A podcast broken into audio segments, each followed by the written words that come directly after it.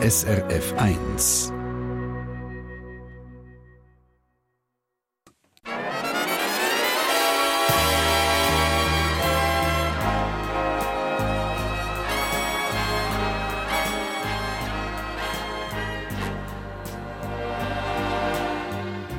Persönlich.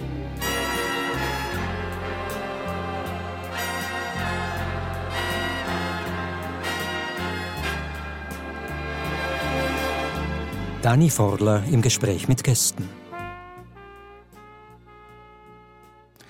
Schönen guten Morgen allerseits. Herzlich willkommen zu der Sendung Persönlich am Radio, im Fernsehen und im Facebook Livestream, wo ihr könnt kommentieren und eure persönlichen Fragen an meine Gäste stellen, wo wir dann am Schluss der Sendung hier in der Community darauf eingehen. Meine beiden heutigen Gäste haben etwas gemeinsam. Sie sind beide auf einem Bauernhof aufgewachsen. Die eine ist Metzgerin geworden, die andere ist ins Kloster. In ihrer Jugend wollte Annemarie Müller eigentlich Maschineningenieurin werden. Sie hat aber doch eine kaufmännische Ausbildung absolviert und ihren Weg hat sie vor gut 30 Jahren in eine Ordensgemeinschaft geführt. Heute ist sie Generalpriorin der Ilanzer Dominikanerinnen. Sie ist 57 und beschreibt sich selber als ruhig und bedacht, positiv denkend. Einen schönen guten Morgen, Schwester Annemarie. Guten Morgen, Herr Vorler.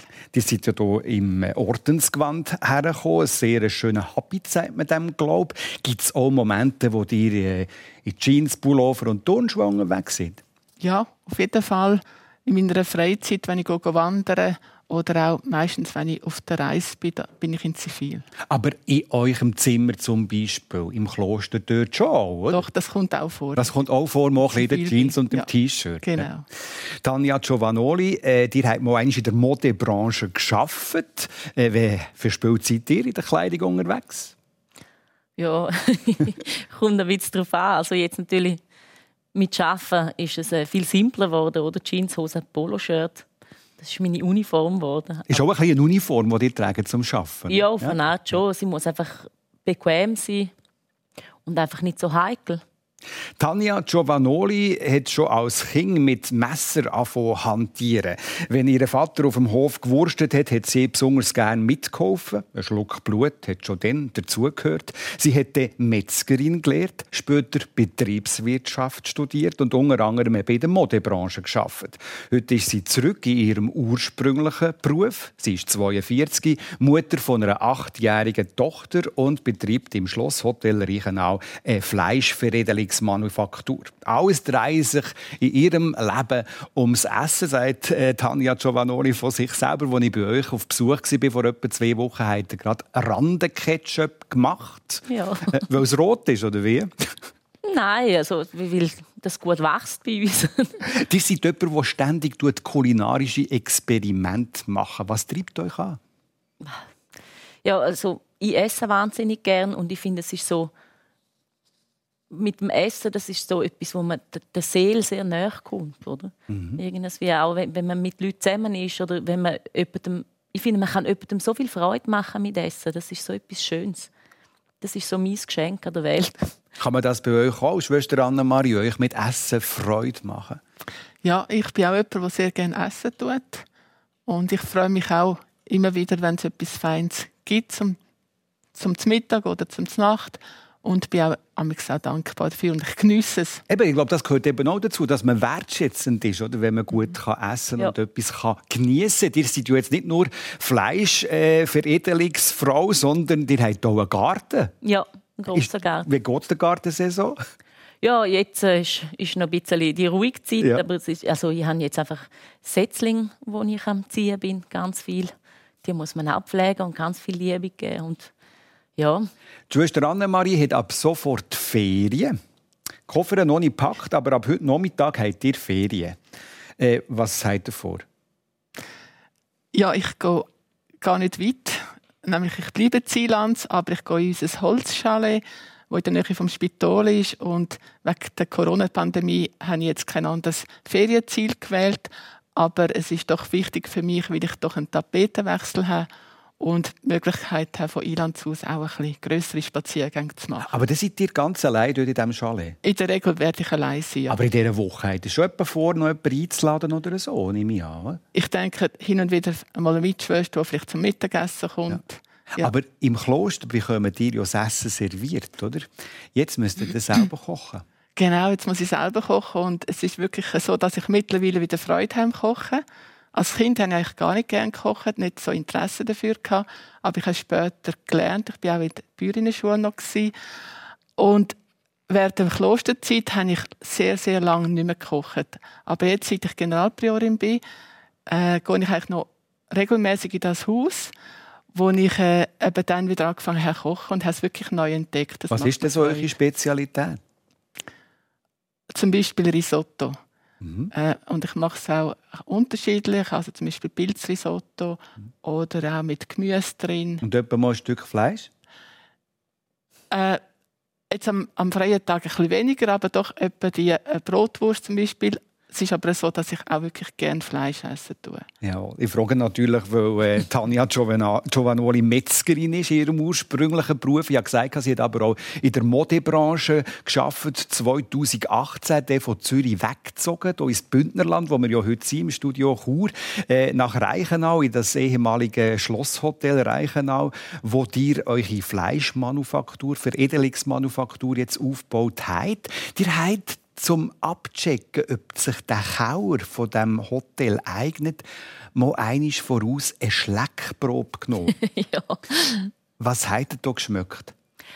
Ja, ob es äh, die richtige Pilzkultur herum hat. Weil also der hat die Mauern abgeschleckt? Ja, ja.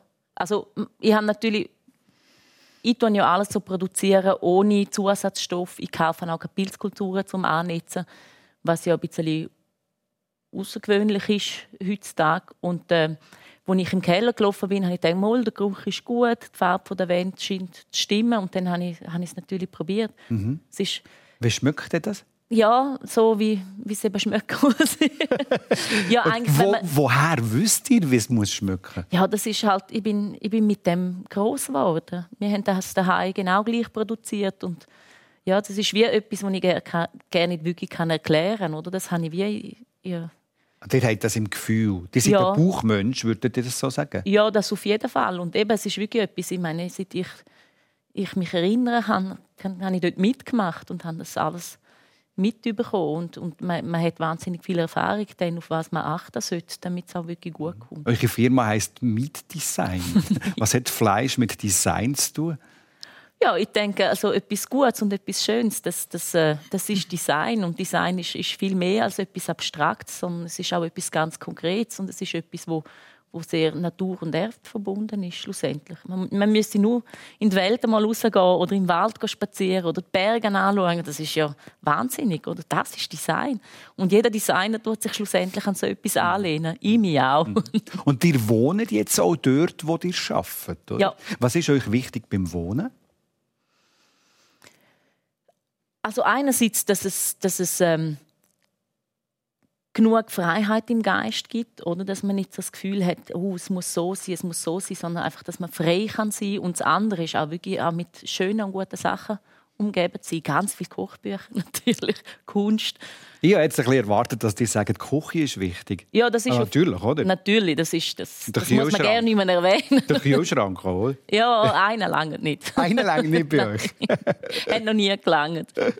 Ich weiss nicht, äh, bei euch im Kloster, Schwester Annemarie, äh, auf eurem Zimmer, hat es doch einen Kühlschrank? Nein, das hat es nicht. Bar, oder? Den habe ich noch nie vermisst, den ja. Kühlschrank. Ja, das ist natürlich jetzt bei uns im Kloster, wir leben in dem Sinne sehr einfach. Wir haben ein kleines Zimmer. Ja. Könnt ihr uns hier schnell Einblick geben? Wie ist das ausgestattet, das Zimmer, wo die drinnen leben? Ja, so quasi mit Bett, Tisch, Stuhl und Schrank und ähm, also ein Lava Zelle. Ein Lavabo, ja? aber ja. ohne Nasszelle in der Regel haben wir Schwestern keine Nasszelle. Und ja, ein Radio haben jetzt bei mir im Zimmer. Schön. Und ein paar Bilder so. Ja. Aber die könnten jetzt nicht sagen, ja gut, dass ich ja noch gerne Fernsehen und einen Computer im Zimmer, das ging dir nicht, das ist Vorschrift. Es ist nicht, nicht wirklich Vorschrift, aber es ist vielleicht ein ungeschriebenes Gesetz, dass man jetzt im, Zimmer kein Fernsehen hat. Ähm, aber natürlich viele von uns haben einen Computer oder auch ein Notebook und können im Prinzip das Notebook auch mal ins Zimmer Aha. nehmen. Ja. Ich selber mache das ganz selten.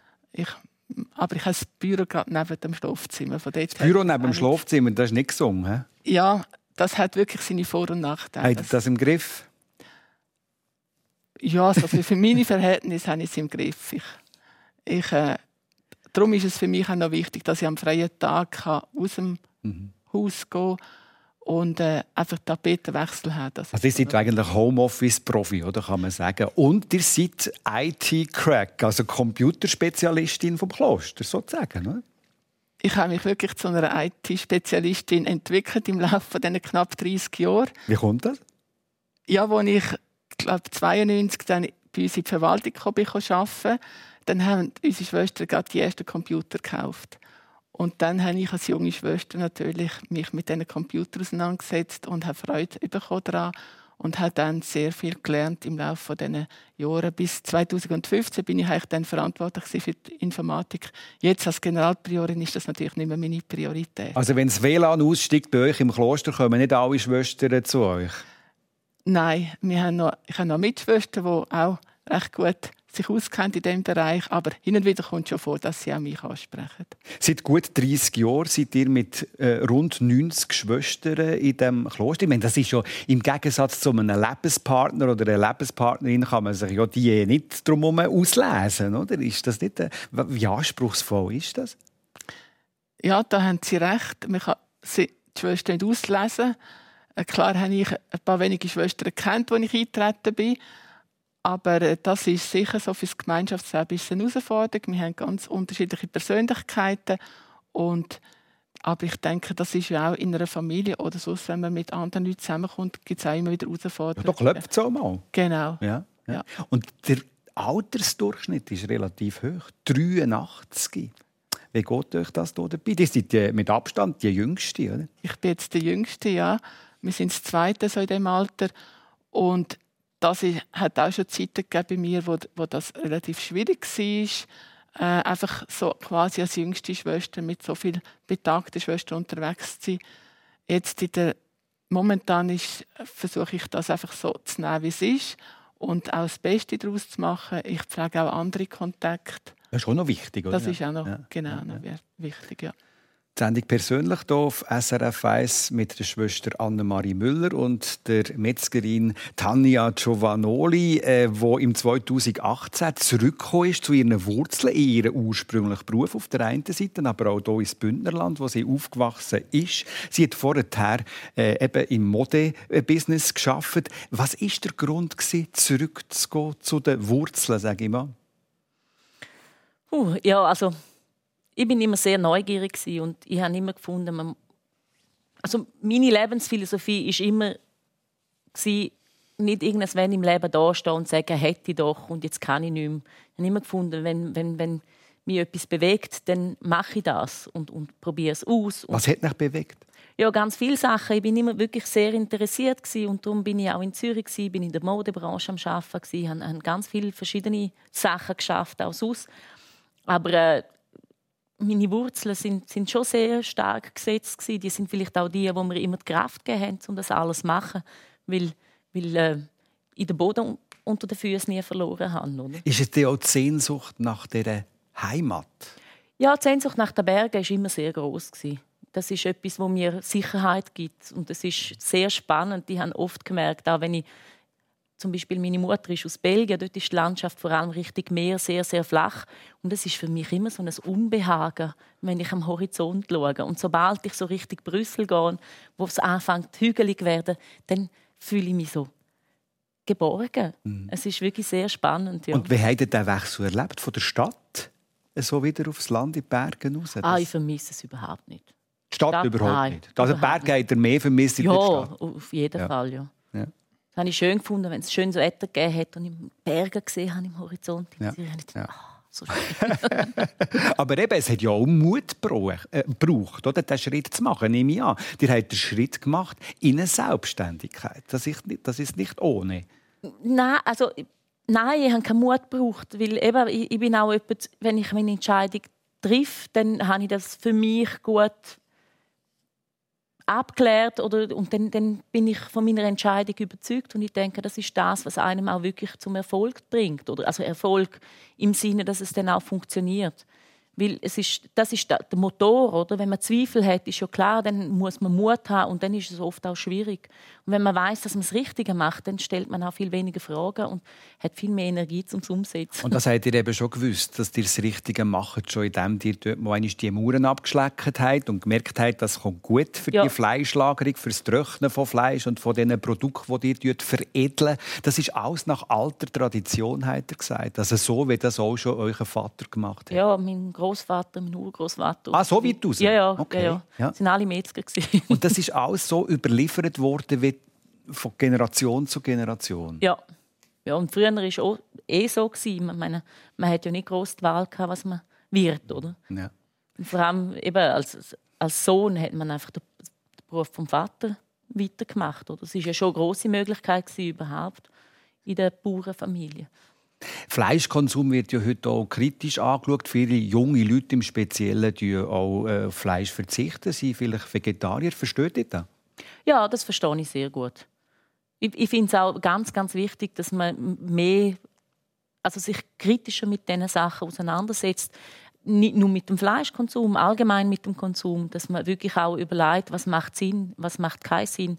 Weil jetzt mit der Industrialisierung ist, hat man schon den Bezug sehr stark verloren. Und es nimmt so ein Ausmaß und, und wo, wo, wo nicht mehr greifbar ist. Und das ist noch wichtig, dass, dass man wieder zurückkommt. Oder? Und es, es passiert ja immer mehr. Und ich denke, es, Sie sehen das sicher auch, dass, dass auch das Ziel, Ziel wie verloren geht. Oder? In dieser Welt, wo, wo, wo nicht mehr die Welt ist, wo, wo uns erschaffen hat. Das mhm. klingt jetzt ein bisschen abstrakt, aber man muss wirklich ein bisschen die Füße am Boden haben. Wenn man nur noch einen Job macht, der keinen Sinn mehr macht, dann ist es wichtig, dass man sich wieder aus so Sachen besinnt. Oder? Mhm. Und auch, ich meine, unsere Umwelt schreit dann an. Oder? Und das merkt man immer mehr. Ihr habt äh, euren Vater äh, erlebt, wo er euch das mit auf den Weg gegeben hat, das Handwerk. Er hat noch mitbekommen, bevor er gestorben ist vor einem Jahr, dass ihr zurückgekommen seid äh, in die Heimat sozusagen und ihr da das weiterführt, was ihr ursprünglich gelehrt habt. Was war seine Reaktion darauf? Ja, es ist, es ist für ihn. Ich habe immer gemerkt, dass es, dass ihn etwas bewegt, wo nicht nur positiv ist, wo ich die Entscheidung getroffen habe. Und es hat mich, es hat mich getroffen. Und, und bevor er gestorben ist, hat er dann wirklich so gesagt, weißt du, Tanja, pass auf deine Gesundheit auf. Es ist ein strenger Beruf. Und das ist so ein schöner Abschied weil ich, ich habe dann endlich wirklich verstanden. Ich habe es gespürt auf eine Art, aber dort ist es ausgedeutscht worden, um, um was es geht oder wo, wo ihn das gestört hat. Es ist also er hat ein bisschen Angst euch? Er hat Angst um mich. Es war Sorge um mich und nichts anderes und das ist sehr schön.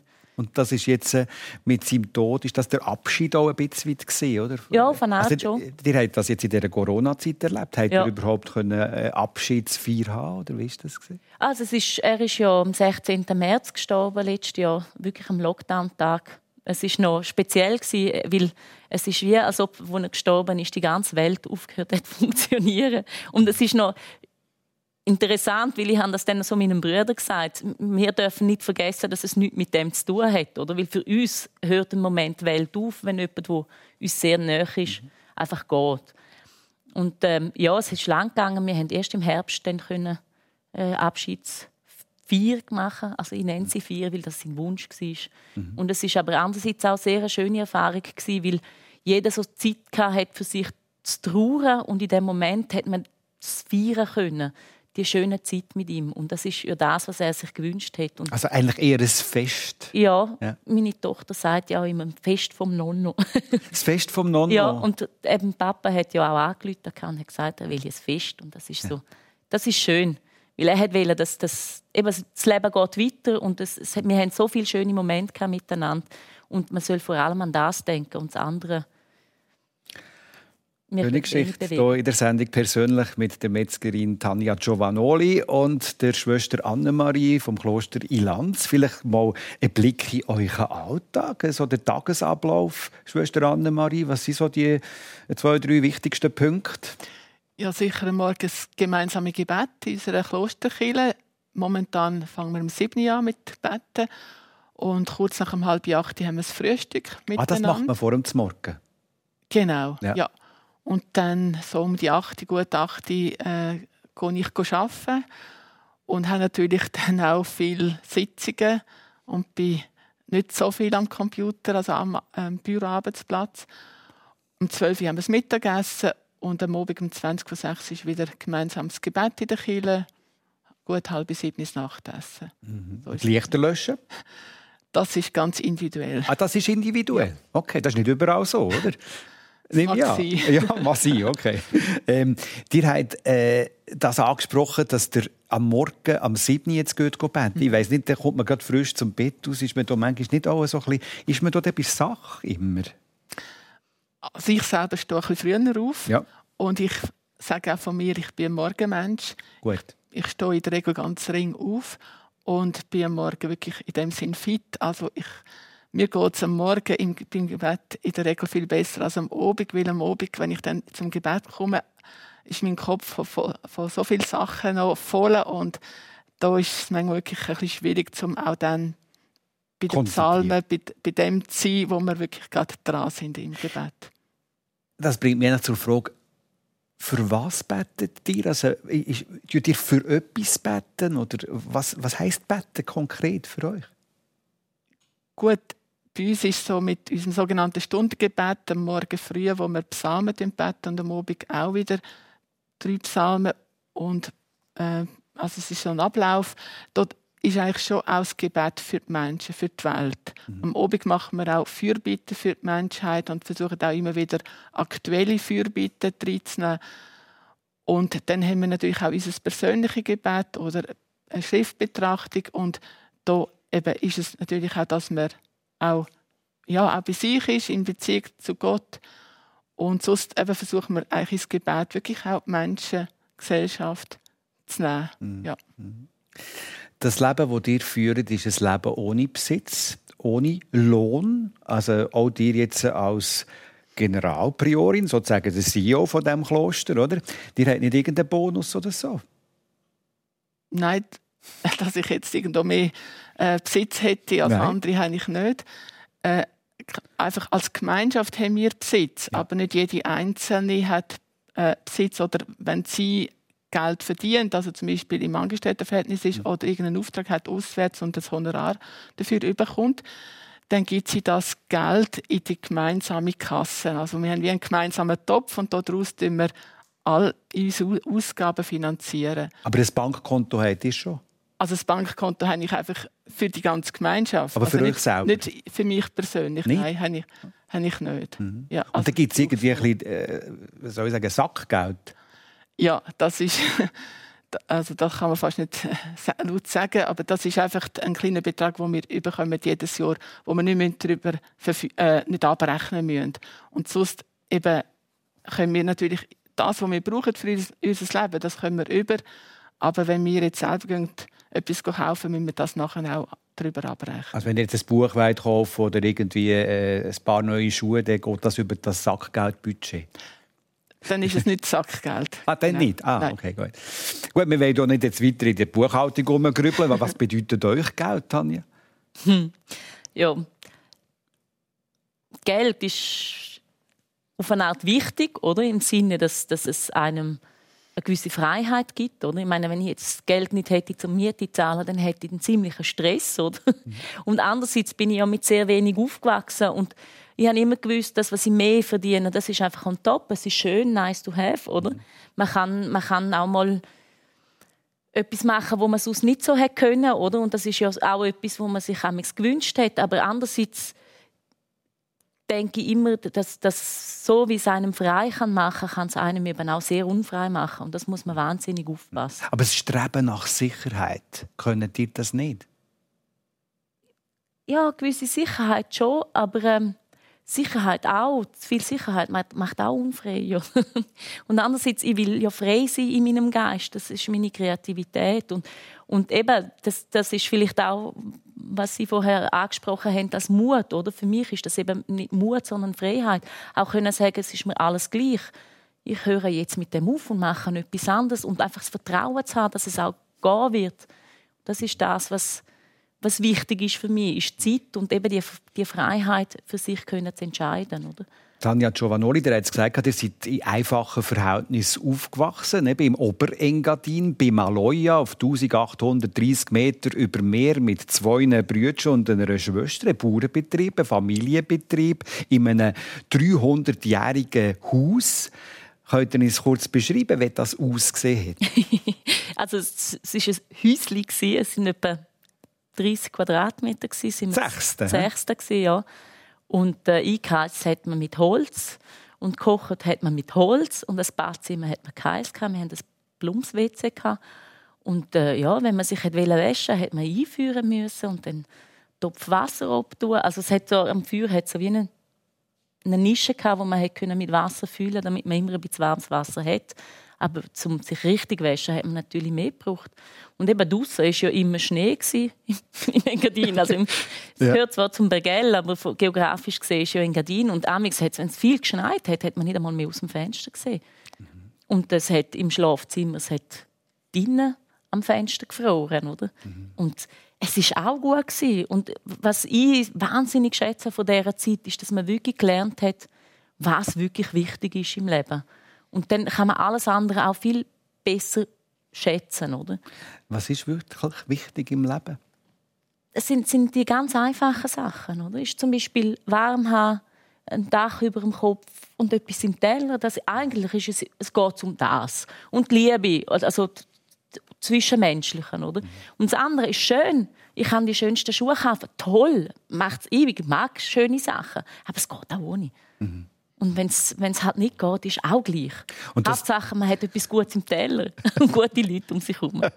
und das Zwischenmenschliche, das war sehr eng mit sechs Personen in diesem kleinen Häuschen. Ja. ja. Nicht, nicht immer einfach. Ja, eben nicht immer einfach, oder? also, kann, also sicher nicht nur romantisch, oder? Nein, ja. aber auch das gehört zum Leben, oder? Das, ja. das gibt einem auch das Verständnis, dass nicht immer alles so ist, wie man sich selber wünscht und dass man eine gewisse Toleranz muss aufbringen muss, damit, damit es im Leben überhaupt funktioniert. Der hat uns schon vorher gesagt, dass dir als Mädchen eben äh, auch in das Handwerk vom Vater, Großvater und Urgroßvater sind eingeführt worden. Er hat unglaublich gern mitgeschafft, mit dem Messer hantiert, noch mit dem Nucki im Mund quasi, oder? Ja. Gewurstet. Was hat dich denn angezogen? Hey, eben sicher einmal das Essen und, und es ist, ich finde auch, es ist wieder etwas wahnsinnig Kreatives. Man kann so viel damit machen und man, eben, man, man erreicht Menschen so, so gut. Aber jetzt als Mädchen, Trauer zum Beispiel um die Tiere? Natürlich, das hat mich schon. Also ich weiß auch noch so, so die erste, das erste, das richtige erste Mal, dass ich wirklich dabei war, bin, wenn man den Schuss gegeben hat beim Schlachten, ist es ein Tier, das nicht von unserem Hof war. Das erste Mal. Aber andererseits, man hat es ja immer gewusst, man hat sie geliebt, die Tiere, aber man hat von Anfang an gewusst, die sind nachher zum Schlachten da und das gehört ja wie zum, zum Lebenszyklus. Mhm. Und es ist okay, aber man hat dafür gesorgt, dass, wenn man es macht, dass man es kurz und schmerzlos macht und dass man wie dieser Seele noch die letzte Würde gibt, zum, zum dann gehen. Also es klingt jetzt auch wieder sehr äh, abstrakt, aber es ist so. Und das ist so ein Moment wo, wo, wo wo gewisse Spannung da war. Oder? Aber man hat es versucht, mit Liebe zu machen. Er hat gesagt, es hat äh, bei euch im Häuschen kein Kochherd mit elektrisch, sondern ihr habt tatsächlich mit Holz auch gekocht, nicht nur geheizt, sondern auch gekocht. Ja. Was für tolle Gerichte habt ihr in Erinnerung? alles, was lang geht. Das ist halt eben schon auch toll gewesen. Ich meine, wir sind einführen, nachher sind wir wenn wir einen großen Topf abtun, zum Beispiel Seidfleisch, oder? Ja. Und dann sind wir den ganzen Morgen arbeiten in der kalten Metzgerei. Dort auch. Also es ist, das, das Gebäude ist auch über 300 Jahre alt und dann hat man gewusst, es wartet einfach eine warme Suppe auf dem Herd. Oder? Und, und ihr habt immer schon gerne Blut gehabt? Ja. Was ist da das Tolle daran? Was, also das ist jetzt etwas, was viele gerade weh machen, oder? Ja, ja ich, mag auch den Eisengeschmack sehr. Ist auch der Eisengeschmack, okay. In der Leber ist das ja auch so. Schwester Annemarie, was sagen dir zum Eisengeschmack? Ja, den habe ich jetzt noch nicht rausgeschmeckt. ja. Weil ich kann sagen, ich selber eben bin ja auch auf einem Bauernhof aufgewachsen und jetzt, wenn ich sie gehört habe, so ein bisschen erzählen von ihrer Kindheit, wie sie es erlebt haben auf dem Hof, äh, sind wir verschieden. Es ist parallel auch, habe ich auch erlebt. Also zum Beispiel unser Haus ist auch etwa 300 Jahre alt, zwar ein bisschen grösser jetzt gewesen, bin nicht so in den Bergen aufgewachsen, aber ähm, bei uns ist auch ähm, etwas äh, Besonderes gewesen. Also wenn ich äh, im Spätherbst bin von der Schule und sehe, der Zuber ist da auf Russen aufgestellt, dann hat mich das amigs gefreut. Die Sau ist natürlich dann schon gewesen, aber der Metzger hat nachher dann alles alles gemacht, bis eben, wir haben dann im Schopfhaus haben wir das Kessig gehabt, da hat meine Großmutter angeführt und dann hat es Blutwürste gegeben zum Nacht mit Rösti und Äpfelstückchen und der Metzger ist auch am Tisch gesessen und das ist wirklich dann auch für mich ein Fest gewesen. Also mhm. ich habe sehr gerne Blutwürste bis heute, habe ich das auch immer noch gern. Aber jetzt, dass ich den Geschmack würde merken, dass das eben mit Eisen zu tun hat, das habe ich jetzt, müsste ich das nächste Mal darauf achten. Ja gut, bei der gekochten Blutwürste schmeckt man es dann weniger raus, mhm. als wenn es ah. noch flüssig ist. Ja. Ist es, es, es, gibt schon eine Geschmacksveränderung, mhm. wie bei vielen Sachen mit Kochen. Oder? Ja. Aber, ja. Mhm. ja, die heutige persönlich Gäste hier über äh, Blut diskutieren und wie es schmeckt mit diesen Blutwürsten. Äh, das ist auf der einen Seite äh, die Metzgerin Tanja Giovanoli und die Schwester Anne-Marie, Generalpriorin vom Kloster Ilanz, die schon gesagt hat, sie ist in Ernetschwil, St. Gallen, aufgewachsen mit einem jüngeren Bruder und einer Schwester, auch jünger. Also in der gleichen Einfachheit fast wie jetzt von der Tanja Giovanoli vorher beschrieben. Die hat von Kind weg immer gerne Maschinen gehabt. Also auch landwirtschaftliche Maschinen. Viel lieber als jetzt irgendwie so die typischen Mädchen-Sachen. Ich habe es lieber gehabt, das stimmt.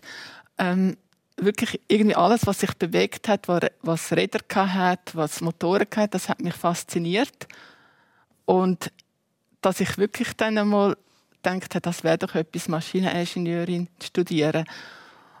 Und eigentlich spannend war, dass ich, als ich dann ein bisschen älter geworden bin, also mit 18, habe ich dann gar nicht mehr die Autoprüfung machen Obwohl ich vielleicht mit 12 oder 14 ah, ja. hätte ich, wäre ich jetzt gern ja. äh, Auto fahren, wenn ich das hätte dürfen. Und da hat sich einfach auch ein Gesinnungswandel bei mir äh, vollzogen, dass ich so in der SEC auch angefangen habe, kritisch zu denken und auch gemerkt habe, was das heißt, was das für Konsequenzen hat, wenn man eben Autofahren tut, das ist ja dann auch nach der Ölkrise äh, in den Anfangs Mitte 70er Jahren, wo ich dann in die SEC gegangen bin. Und ein Stück weit das, also quasi Bewahrung von der Schöpfung mir ein Anliegen geworden ist. Und andererseits aber auch, dass ich äh, irgendwo den Wunsch nach einem alternativen Leben so in mir mhm. gespürt habe. Und darum aber der Wunsch oder die Idee, Maschineningenieurin zu werden, das war auch ein problematisch, weil eure Eltern sind nicht wirklich dafür waren, dass ihr an die Kantonsschule geht. Genau, das war dort ein, ein Kampf mit meinen Eltern. Weil ich selber bin sehr gerne in die Sekundarschule gegangen. Ich war wissensbegierig. Ich habe mich für Verschiedenes interessiert. Und ich habe das Gefühl, die Kantonsschule würde ich schon schaffen. Ich müsste schon etwas dafür tun, aber ich würde das schon machen. Und dort haben meine Eltern eher ein eine konservative Einstellung gehabt. Konkret, das war so Ende 70er Jahre, wo sie das Gefühl hatten, ja, ein Mädchen jetzt in die Kantonsschule und dann studieren, ja, ja, das Mädchen wird dann sowieso heiraten und sie haben das noch nicht so ganz gesehen. Dass man einen Beruf lernt, das ist für sie wichtig aber äh, das Studium bei einem Mädchen, das ist nicht unbedingt. Seid ihr enttäuscht gewesen? Ja, ich glaube, doch. Ich, ich, ich hätte erwartet, dass meine Eltern da offener gewesen wären. Mhm. Aber ich habe dann nachher auch meinen Weg gefunden. Also mit dem KV ist das für mich eine gute Alternative gewesen. Und es ist jetzt nicht so gewesen, dass ich das später dem nottrauert hätte. Mhm. Seid ihr so ein bisschen ein Lausmädchen auch genau. Das ist wirklich interessant, wenn ich zurückdenke. Tue, äh, daheim bin ich äh, ziemlich eine Wilde gewesen. Ich bin ziemlich frech und einfach ja ein lebhaftes Mädchen gewesen. Was heißt wild konkret? Ja, dass ich einfach auch gerne draussen gespielt habe, auch mit Kind in den Wald gegangen bin, Hütten gebaut habe, mit Gewehr, also mir selber so aus Holz oder aus Stecken Gewehr gemacht und einfach ja dann auch den Hut vom Vater oder vom Großvater angelegt oder ja auch sogar Stumpen geraucht im Versteckten. Oder einmal eine Zigarette, wenn die Bauarbeiter bei uns waren, habe ich halt einmal Zigaretten gestohlen und irgendwo im Versteck. Gestohlen? Genau, das habe ich auch gemacht. Und auf der anderen Seite, wenn ich aus dem Elternhaus raus war, dann bin ich wie anders gewesen. Also sehr schüch. Ja. Und äh, ja, da habe ich auch nicht so viel geredet. Und das ist so ein bisschen speziell bei mir, dass ich äh, eigentlich dann auch in der Jugendzeit, ich bin eher introvertiert gewesen, und so im Laufe des Klosterlebens habe ich mich da auch schon viel mehr öffnen. Mhm. Mhm. Die sind aber in der Sekundarschule, habt ihr auch schon im Kloster gemacht, in Ilanz? Genau, ja. ja. Also dort habt ihr schon so ein eine Prägung bekommen. Also ich nehme an, das Religiöse hat in eurer Familie immer eine grosse Rolle gespielt oder seid ihr hier aus der Reihe getanzt? Das Religiöse hat bei uns in der Familie eine grosse Rolle gespielt und da wollte ich natürlich auch nicht immer mitmachen so immer wieder in die Kirche gehen. Das war mir nicht immer so lieb. Gewesen. Aber äh, später, also ich, ich habe mich dann auch mit dem Glauben auseinandergesetzt. Mhm. Also ich bin zum Beispiel nach der Sekundarschule im Welschland und bin dann mit der Stadtmission in Kontakt gekommen. Also so eine evangelische Freikirche. Und da bin ich sehr dann kritisch denkend und und hat dann ja also schon zum katholischen Glauben so mhm. habe ich dann äh, einen besseren Bezug dazu bekommen ja, das ist äh, für mich auch wichtig, auch mich mit dem Glauben auseinanderzusetzen. Tanja Giovanoli, ihr habt schon erwähnt, dass euer Vater eigentlich ein bisschen Mühe hatte, dass ihr Metzgerin werden wollt, weil er ein bisschen Angst hatte um euch als Frau in so einen harten und, und körperlich anstrengenden, äh, anstrengenden Beruf zu gehen. Mit 16 habt ihr dann nachher eure Metzgerin-Lehre in Chur, hier, wo wir heute auch sind, ja. gemacht. Äh, was habt ihr da für Erinnerungen an den Einstieg in diesen Beruf? Ja, eben, es ist, auf eine Art war es ja kein Einstieg, gewesen, oder? Ich habe es ja kennt. Ja, aber du in der Berufsschule zum Beispiel. Ja, ja. Und, aber Als gleich, einzige Frau.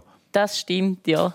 es war noch spannend. Wir sind äh, in der Berufsschule, in meinem Jahrgang, sind wir vier Metzger. Gewesen. Der eine ist auch aus dem Bergell, auch Metzgersohn. Mit ihm bin ich in Zeg. Also wir haben uns gut kennt. Wir sind beide italienischsprachig Dann hat es einen aus dem Unterengadin und einen aus dem Oberland. Also es hat niemand Deutsch können. und nachher die Allgemeinbildung haben wir mit der Forstwarte zusammen gehabt. Und ja, als ich dann da so auf, also am ersten Schultag, hatte alle das Gefühl, ich sei am falschen Ort. Dann haben sie mich gefragt, ja, sind Sie sicher, sind Sie da richtig? Und ich so, mal, ja, werden Sie Forstwart? Nein, nein, Metzger. und auch zum Beispiel eben das erste Mal im Turnunterricht, der Lehrer war gerne vorbereitet, dass da noch eine Frau dabei ist. Ja, ja, ja. es ist irgendwie sind sie ja da ein bisschen überfordert gewesen. Apropos Turnunterricht, eben, ihr habt gesagt, schwere körperliche Arbeit, also da habt ihr auch müssen trainieren, oder, um können lüpfen und alles. Ja, ja, gut, jetzt, wir haben ja daheim ja auch immer mitgeholfen, also trainiert mhm. ist man schon gewesen. und ja. nachher als ich dann im Büro geschafft habe, habe ich schon immer geschaut, dass ich trainiert bleibe, um die Kraft auch immer können haben, weil ich bin ja immer wieder heimgegangen zum helfen. Mhm. Und wenn man natürlich nicht trainiert ist, ist das nicht so gesund, oder? Und trainieren tut ihr auch heute noch? Ja. Müsste ich wieder mehr, ah. weil es ist halt schon anders, wenn man den ganzen Tag körperlich schafft, noch die Kraft zu finden, noch mal körperlich zu mhm. trainieren, ist halt schon etwas anderes. Wir haben vorhin einen kurzen Einblick in die Kindheit, die Jugend von der Schwester Annemarie. Wie seid ihr so gesehen als Jugendliche, als Teenager, rebellisch zum Beispiel? Könnte mir jetzt noch vorstellen? Ja, doch. ich denke, ja, ja. Was heißt das? Ja, also ich bin auch schon, auch schon in der Primarschule. Ich habe einfach meine Meinung gehabt, die habe ich vertreten und die habe ich auch kundgegeben. Das ist nicht immer gut angekommen. Aber auf eine Art, es ist nicht immer einfach gewesen. Das ist so, aber äh, auf eine Art war mir das auch immer gleich. Gewesen. Ich habe gefunden, das ist meine Meinung und die ja. darf ich haben und die tue ich jetzt einfach kundgeben. Aber wenn ich mir jetzt vorstelle, mit 16 seid ihr hier auf Chur gekommen, äh, das war ja wahrscheinlich auch ein bisschen eine Befreiung gewesen, oder? Ich meine, ja. in Maloja hat man jetzt auch nicht grosse Ausgang können. Da ist der Post auch schon ein bisschen ab, oder? Ja, da war es natürlich anders. Er hat dich verliebt und so? Mhm, natürlich. Schon.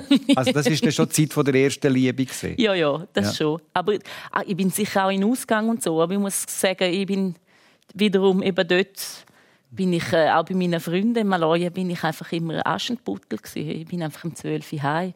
Ja. Ich bin ein Morgenmensch. Ich ah, habe das einfach immer mühsam gefunden, wenn man länger im Ausgang ist. Ich bin vielleicht zweimal im Jahr oder einmal im Jahr bis um 4 Uhr im Ausgang. Aber ich bin am Morgen um 7 Uhr gleich wach und dann ist der ganze Sonntag einfach für Katz. Und mhm. wie ich vorher gesagt habe, für mich ist Zeit einfach so etwas Wichtiges. Mhm. mhm. Genau. Schwester Annemarie, wie habt ihr so auf, aufs Gas gedrückt, also als Teenager? Äh, Verliebtheiten? Das hat sicher auch gegeben, ja. Ähm, ich bin aber ein bisschen zurückhaltender jetzt mit Ausgang.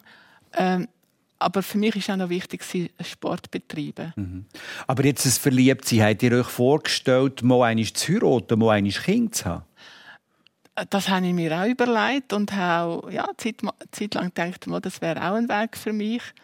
Und bin dann nachher aber doch von dem ein bisschen weggekommen und ich einfach gemerkt, dass, mich, dass es mich zu etwas anderem hinzieht. Mhm.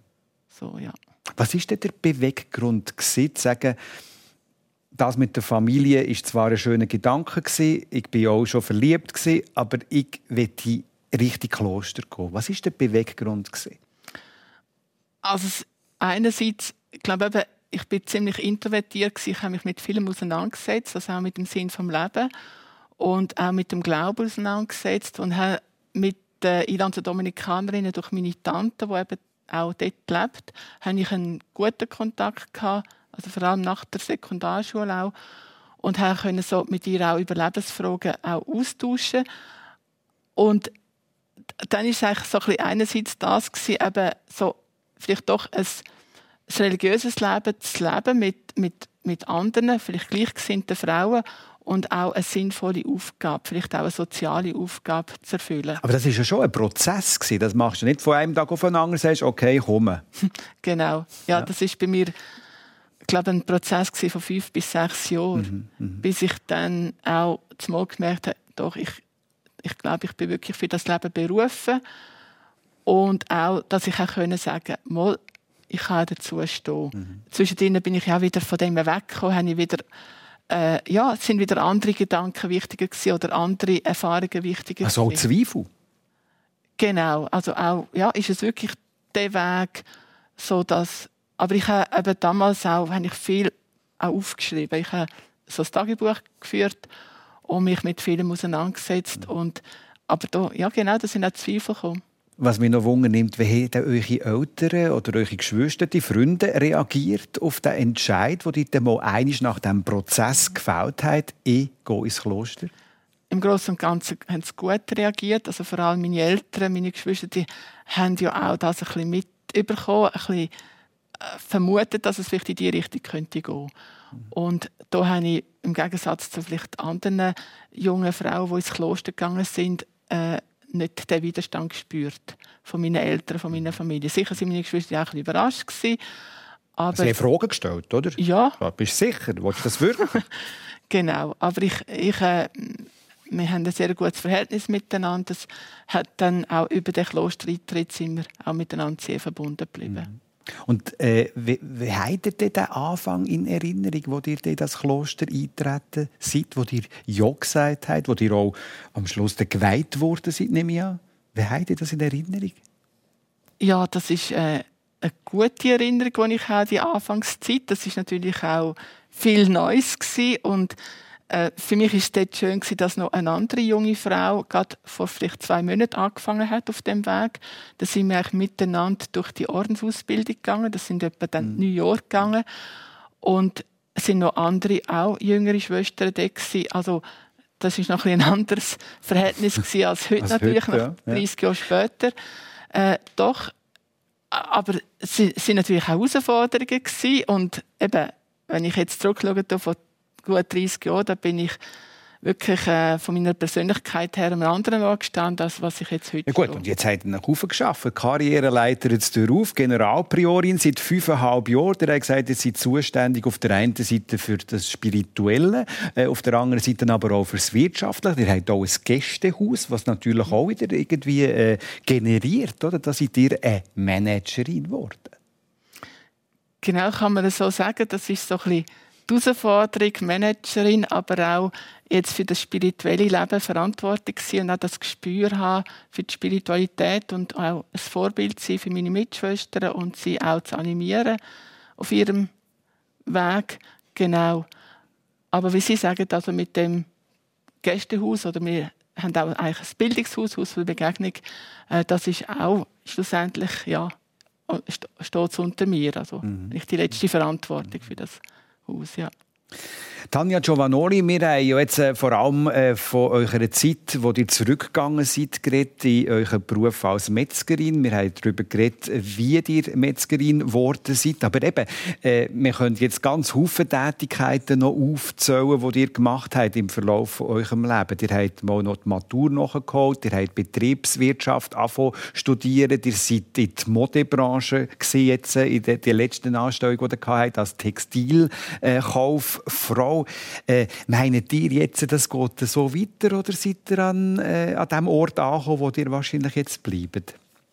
Uh, das sind Fragen. Also, das kann ich heute nicht beantworten. Jetzt, für heute, für, für, für diese Zeit, ist es genau das Richtige. Und ich gehe sehr fest auf in dem, muss ich sagen. Aber wie lange das so wird sein, mhm. das will ich mir gerne nicht festlegen. Mhm. Weil das ist wieder eben so, das Leben spielt eh nicht mit, was man sich vorstellt. Darum äh, tut man die Energie besser in heute hineinstecken. Was morgen kommt, sehen wir dann morgen. Aber wenn ich jetzt so aufgezählt habe, nur ein paar Müsterli, es hat noch mehr. Oder? Wenn ich aufgezählt habe, was ihr alles gemacht habt, was, was ist es, was euch so interessiert an so diesem und jenem?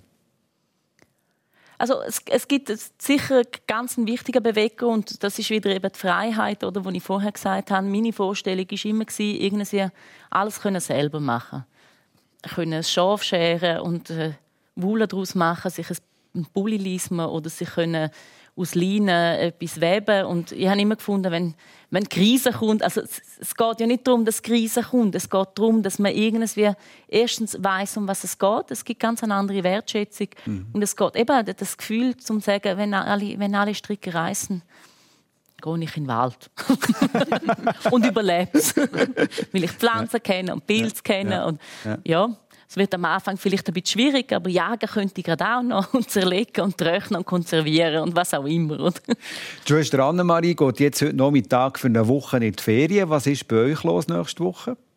Oh, vieles. also weit und breit. Die sind nicht so der Ferientyp mal auf eine Art schon Ferien. Ferien heisst für mich einfach nicht herliegen. Oder? Ja. Das kann ich ganz schlecht nicht tun. Das ist ja, aber ein bisschen auf eine Liegestuhl mal. ja, das passiert selten. Sicher? ja. ja. ja. Es ist nicht so meine... Also, wird schnell nervös. Oder? Man muss etwas tun und dann sieht man etwas im Garten und Wiesen schneiden und Blumen pflegen und das ist ja wunderbar. Schwester Annemarie, packt heute noch nicht? Also viel, packen, viel zu packen gibt es nicht, oder? Ja, also ein bisschen Zivilkleider ja. und äh, ein paar, also ein bisschen Bücher, ein Buch zwei zu ja. mitnehmen. Ja. Und ja, dann das Essen habe ich schon bestellt, also Nahrungsmittel, das kann ich dann abholen bei der Küche. Ja, habt ihr, aha, ihr habt schon einen Menüplan für die ganze Woche gemacht? So ungefähr. Ich habe einfach ein paar Sachen mir bestellt und das werde ich dann ja. werde ich dann kochen. Ja. Für den einen oder anderen Risotto oder wenn ihr jemanden einladet, oder. mal noch eine Brotwurst oder so, genau. wie ihr eingangs ja. gesagt habt. Ich habe noch geschaut, jetzt, äh, bei euch in der Gegend, der Wetterbericht ist jetzt nicht gerade rosig für diese Woche, muss man sagen. Also, äh, die Ski hat er nicht mit. ja, Skifahren tue ich schon sehr lange nicht mehr. Nein, es ist halt ein bisschen Pech mit dem Wetter, aber ich versuche das Beste daraus zu machen. Also es gibt nicht schlechtes Wetter. oder es gibt nicht schlechtes Wetter. Skifahren für euch schon ein Thema, oder? Nehme ich an, wenn man jetzt mal euch aufgewachsen ist. Ja, ja. ja. Und jetzt auch meine Tochter tut sehr gerne Skifahren. Ja, also ja. gehen wir regelmäßig, ja. Ihr habt die Schwester Annemarie lernen können, Tanja Giovanoli. Was nehmt ihr von dieser Begegnung heute mit? Ich finde es eben noch spannend. Es hat sehr viele Berührungspunkte mhm. schlussendlich auf eine andere Art. Aber eben so, so Füße am Boden haben und, und, mhm. und sich mit dem Geist in, in einem guten Sinn befassen. Ja. Und eure Gemeinsamkeit für Blutwürste. Ja, für die ja. Blutwürste und von der Herkunft. Das ist schon... Das, ist, äh, das sind wichtige Punkte, denke ich. Mhm. Die Herkunft, das ist ein sehr zentraler Moment, oder? Das ja. sind die Wurzeln von einem Menschen. Was nehmt ihr mit von dieser Begegnung mit der Metzgerin Tanja Giovanoli, Schwester ja, Annemarie? Ich finde es sehr, sehr bodenständig äh, vielseitig interessiert und so das Thema Freiheit ist sehr wichtig, habe ich den Eindruck bekommen für sie. Und ja, das äh, also kreativ und, und auch wirklich immer wieder offen für etwas Neues. Genau. Vielen herzlichen Dank, dass wir Einblick bekommen haben in eure Lebensgeschichte, in eure Biografie. Von dem lebt die Sendung persönlich jeden Sonntag hier auf SRF 1. Schwester Annemarie, schöne Ferien, genießen es, soll selber kochen. Danke und äh, Tanja Giovanoli, alles Gute, danke, dass ihr da gewesen und euch äh, schönen Sonntag allerseits. Merci fürs Dabeisein. Auf Wiederhören.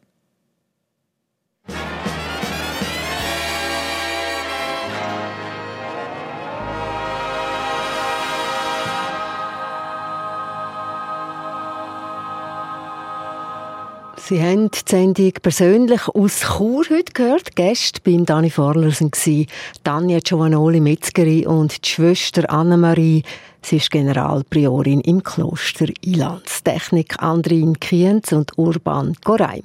Auch diese Sendung können Sie im Fernsehen schauen. Heute Sonntagnachmittag am 10 ab 4 und morgen Montagabend am 5 vor 11 auf SRF 1. Nächsten Sonntag am 10 heisst Gastgeberin im persönlich Sonja Hassler. Ihre Gäste werden Sie, der SRF-Sportkommentator Bernhard Scher und die Altbundesrätin Ruth Metzler.